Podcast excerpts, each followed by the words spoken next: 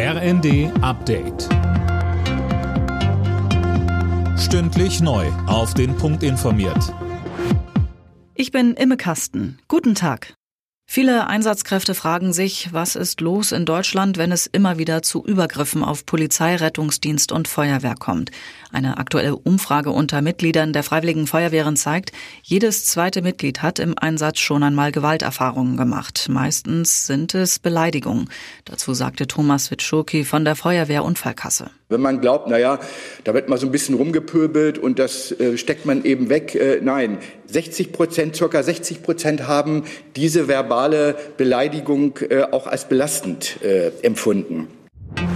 In Nord- und Ostdeutschland bleibt die Hochwasserlage angespannt. In Niedersachsen mussten mehrere Siedlungen evakuiert werden. In der Nähe von Bremen riss ein Deich. Um Magdeburg zu schützen, wurde ein Wehr geöffnet, das Wasser der Elbe umleiten soll.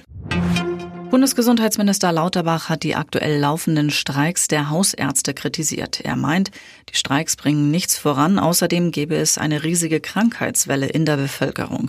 Die Ärzte fordern unter anderem mehr Geld und weniger Bürokratie. Lauterbach sagt im Zweiten. Außer in der Schweiz wird natürlich in Europa in den Praxen nirgendwo so gut verdient wie in Deutschland. Daher die Spielräume für Honorarzuwächse, die sehe ich nicht, aber die Forderung nach einer Entbürokratisierung der Praxen, die ist richtig und der kommen wir bekanntlich ja auch nach.